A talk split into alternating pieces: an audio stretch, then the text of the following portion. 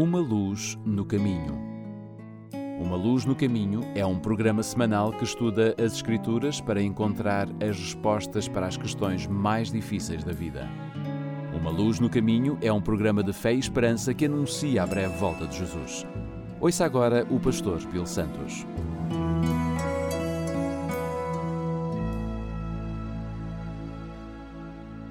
Bem-vindo a mais um programa Uma Luz no Caminho. O meu nome é Bill Santos. Muito obrigado por você estar conosco hoje.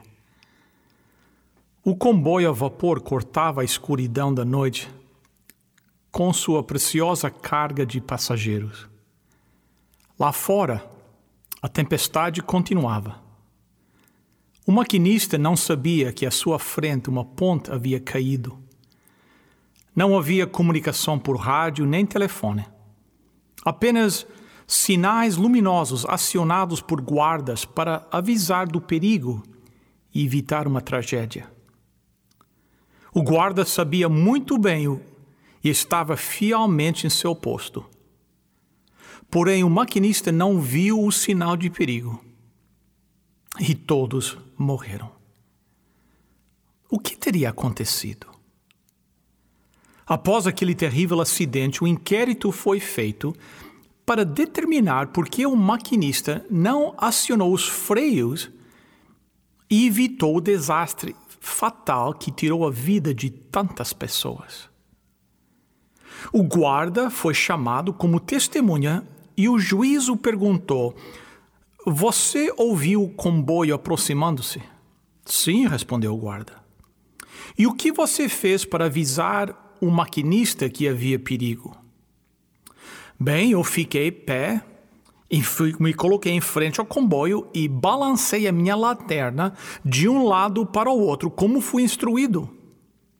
Mas o maquinista continuou a todo vapor e eu pulei fora dos trilhos no último momento. Bem, o juiz chegou à conclusão de que o maquinista, por alguma razão, não havia visto o sinal claramente dado pelo guarda. E mais tarde, o guarda confessou a um amigo: Ainda bem que o juiz não me perguntou se a lanterna estava acesa.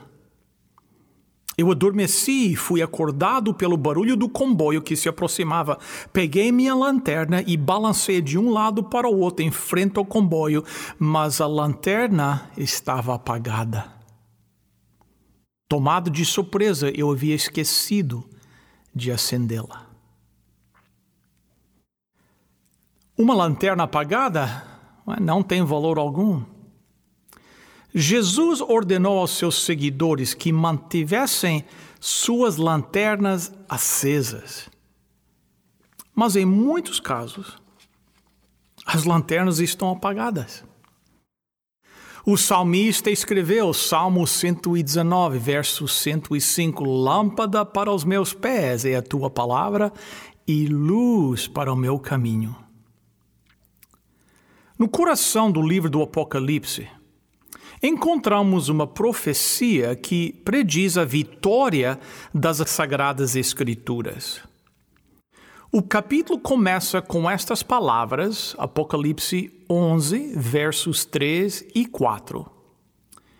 Eu enviarei as minhas duas testemunhas vestidas com roupa feita de pano grosseiro e elas anunciarão a mensagem de Deus durante 1260 dias. As duas testemunhas são as duas oliveiras e os dois candelabros que estão em pé diante do Senhor do mundo inteiro. As testemunhas aqui são apresentadas como duas oliveiras e, e dois candelabros. As duas oliveiras são claramente identificadas pelo profeta Zacarias. Em Zacarias capítulo 4, versos 3 a 6, o profeta nos diz que viu as duas oliveiras e perguntou o que elas significavam. A resposta foi clara e direta. Há também duas oliveiras junto ao recipiente, uma à direita e outra à esquerda. Perguntei ao anjo que falava comigo o que significa isso, meu senhor. Ele disse: Você não sabe? Não, meu senhor, respondi. Esta é a palavra do Senhor. Quando nós examinamos as Escrituras para descobrir o significado dos candelabros, a resposta é pura e simples. E a resposta é simplesmente: lâmpada para os meus pés é a tua palavra e luz para o meu caminho. A explicação da tua palavra traz luz e dá sabedoria às pessoas simples. Nós lemos em no Salmo 119, no verso 130. O salmista, Zacarias e João, lá na ilha de Patmos, todos eles se referem às Escrituras Sagradas como uma luz. Onde a Bíblia não brilha, teremos escuridão espiritual. A idade chamada de Idade Escura foi o período na história onde a Bíblia era um livro proibido. A palavra de Deus não é apenas uma luz, mas é também uma testemunha. Porque a palavra de Deus testifica, Jesus disse em João capítulo 5, no verso 39. Nós lemos: vocês estudam as Escrituras Sagradas porque pensam que vão encontrar nelas a vida eterna. E são elas mesmas que dão testemunho ao meu favor. Um pouco mais tarde, em seu Sermão no Monte, Jesus disse em São Mateus 24, verso 14: E este Evangelho do Reino será pregado em todo o mundo, em testemunho a todas as nações, e então virá o fim. Na linguagem simbólica do Apocalipse, os dois castiçais, as duas oliveiras e as duas testemunhas se referem à palavra de Deus. Há dois testamentos, o Velho Testamento e o Novo Testamento. Os dois são importantes. Jesus e os apóstolos citaram o Velho Testamento muitas vezes e o livro de Apocalipse está cheio de versos do Velho Testamento. Essa profecia que nós lemos diz que durante 1260 anos, essas testemunhas estariam vestidas de saco são ou de pano grosseiro, uma expressão bíblica relacionada ao luto e às coisas obscuras. Nos livros de Daniel e Apocalipse, encontramos sete vezes alusões a este período. Foi no 13 terceiro século, quando nossos antecedentes aceitaram a interpretação de Ezequiel 4, verso 6 e, e Números 14, verso 34, afirmando que um dia profético simboliza um ano literal. Essa profecia nos apresenta provas da exatidão da profecia bíblica. É difícil aceitar que foi apenas por coincidência que durante 1260 anos a Bíblia estava de luto ou era um livro mantido na obscuridade. Durante aquele tempo, a Bíblia foi escondida numa linguagem desconhecida. Foi também um tempo em que as leis proibiam que as pessoas possuíssem ou examinassem a Bíblia. Esse período de 1260 anos de supressão da Bíblia culminaram numa série de acontecimentos surpreendentes. Os reformadores protestantes chegaram à conclusão que este período de 1260 anos começou no ano 538. Foi neste ano, no reinado de Justiniano, que o Estado ou Igreja recebeu autoridade total para impor a sua religião. A Bíblia foi considerada um livro proibido Aqueles que insistiram na sua leitura foram perseguidos e milhões foram mortos. Grandes comunidades como os, os, os valdenses foram exterminados pelo crime de lerem a Bíblia. No ano 538, foi o início do que muitos historiadores chamam de a Idade Escura. Foi um tempo de grande tribulação para os cristãos verdadeiros. No dia 10 de novembro de 1793, como foi predito em Apocalipse, uma nação declarou guerra à Bíblia. Naquele dia, as Bíblias encontradas em Paris foram ajuntadas no monte e queimadas, enquanto a população gritava: Viva a República da França! Qualquer pessoa que fosse encontrada com, com uma Bíblia era condenada à morte. Naquele tempo, a França foi dominada pelos, pelas filosofias do movimento iluminista ensinados por Jacques Rousseau e François Voltaire. Voltaire rejeitou a inspiração da Bíblia e defendia que a razão humana era muito superior ao cristianismo. Ele odiava especialmente o Velho Testamento e dizia que o, o, Velho Testamento reduzia os homens ao estado de animais estúpidos. Um outro membro da Assembleia Nacional Francesa foi Thomas Paine. Thomas Paine foi autor da conhecida obra A Idade da Razão. Ele declarou bem claro: Eu detesto o Velho Testamento. Agora, a França eh, não possui no passado, nem possui hoje, o monopólio do ateísmo. Podemos encontrar ateus em, em, hoje em todas as partes do mundo, mas foi a França, foi a França que, como nação, rejeitou a palavra de Deus num evento público que foi celebrado pela sua população. Durante a Revolução Francesa, as Bíblias foram ajuntadas e queimadas em praça pública, as igrejas e instituições religiosas foram fechadas, o sábado foi abolido e uma semana de dez dias foi introduzida. O batismo e a santa comunhão foram abolidos. A deusa da razão foi estabelecida na pessoa de uma prostituta que foi adorada pelas massas.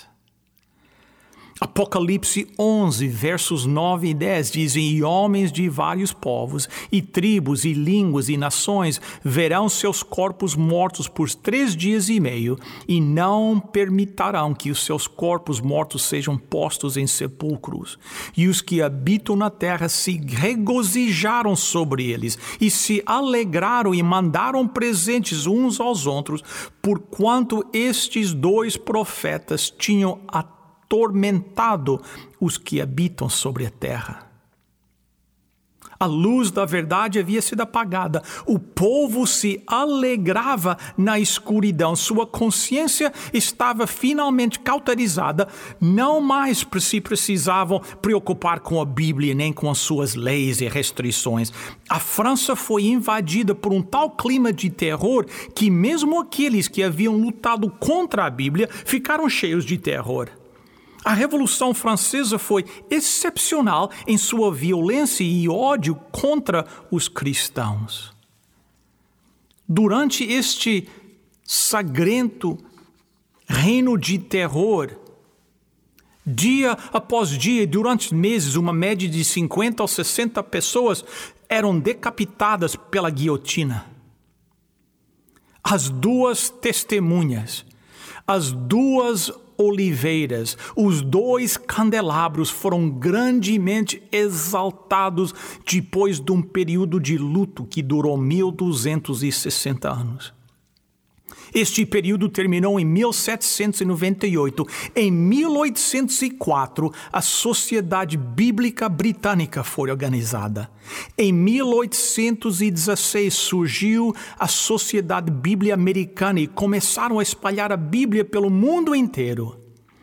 Antes de 1804, a Bíblia havia sido impressa em apenas 15 línguas. Ao fim de 1948, a Bíblia havia sido traduzida em 1058 línguas ou dialetos. E desde então, a divulgação da Bíblia atingiu proporções fenomenais. As sociedades bíblicas em um ano produzem uma cópia da Bíblia cada três segundos, 24 horas por dia, o ano todo. Significa 22 Bíblias por minuto, 1369 por hora. Essas Bíblias foram impressas em 1280 línguas diferentes, embaladas em 4583 caixas e tinham um peso de 490, 490 toneladas. Mais de 8 mil Bíblias são compradas cada ano só na América do Norte. Eu sei que muitos desprezam a Bíblia porque não conhecem a mensagem que ela contém. A palavra de Deus tem grande poder. Eu já vi muitas vidas mudadas pela Bíblia, mesmo a vida daqueles que a detestaram. Ainda hoje você pode contar com a palavra de Deus para trazer-lhe o conforto de qual você necessita. A Bíblia enfrentou a prova dos anos e a sua mensagem jamais falhará.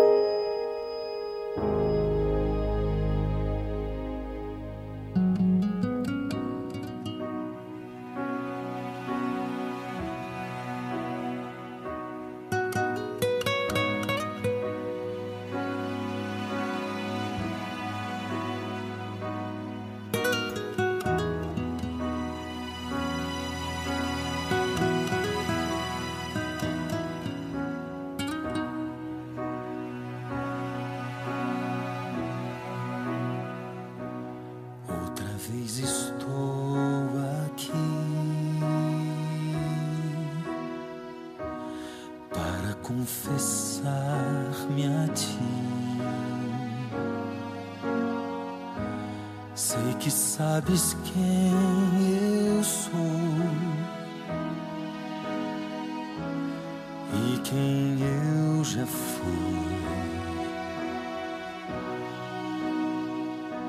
Sabes o que eu tenho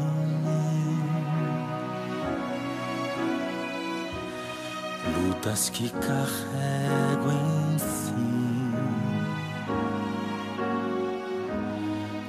Quero só fazer o bem, mas o mal me faz refém. Mais uma vez estou.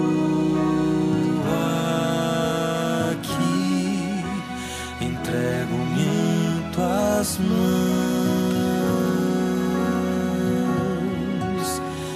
desfaze o que eu sou, refaze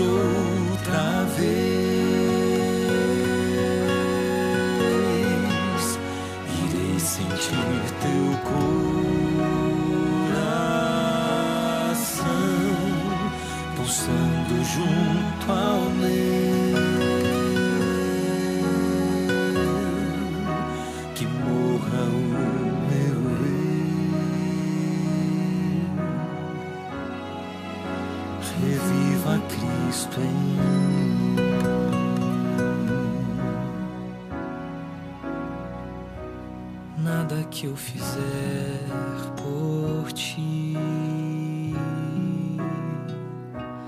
tudo que eu tentar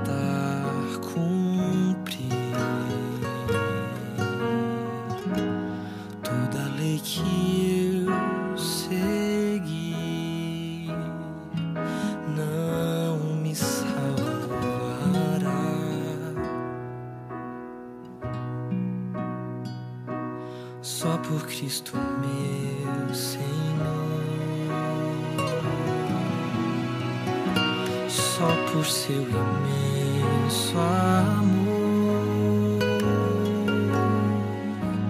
só no sangue que verteu, sigo a Jesus, sou teu mais uma vez estou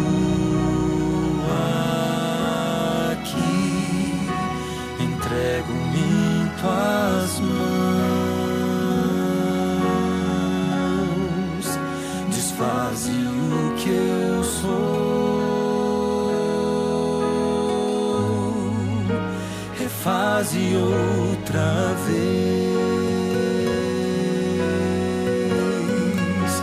Irei sentir teu coração pulsando junto ao meu. Que morra o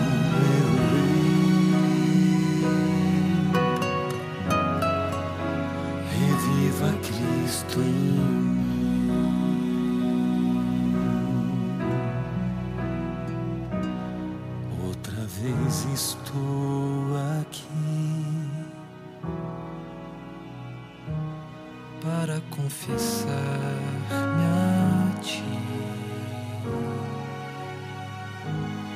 e que morra o meu eu, reviva Cristo em mim.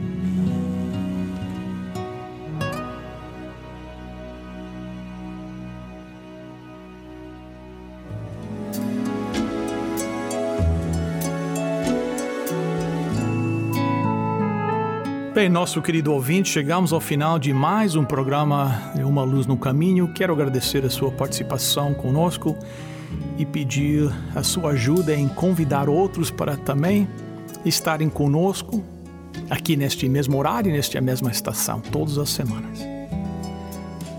Vocês podem enviar um comentário, uma pergunta, uma, um pedido de oração para o nosso website umaluznocaminho.com. Bem, chegamos ao final. Lembre-se: lâmpada para os meus pés é a tua palavra e luz para o meu caminho. Até a próxima semana, se Deus quiser.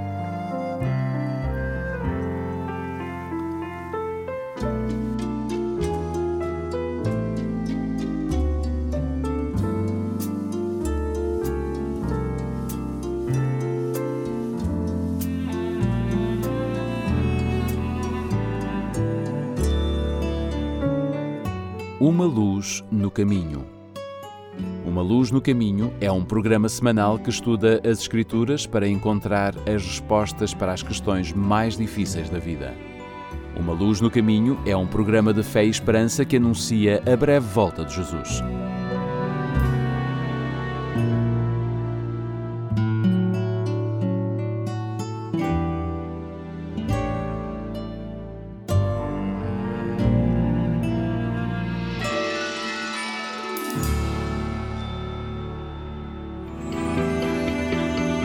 Sabia que há uma igreja adventista do sétimo dia perto da sua casa?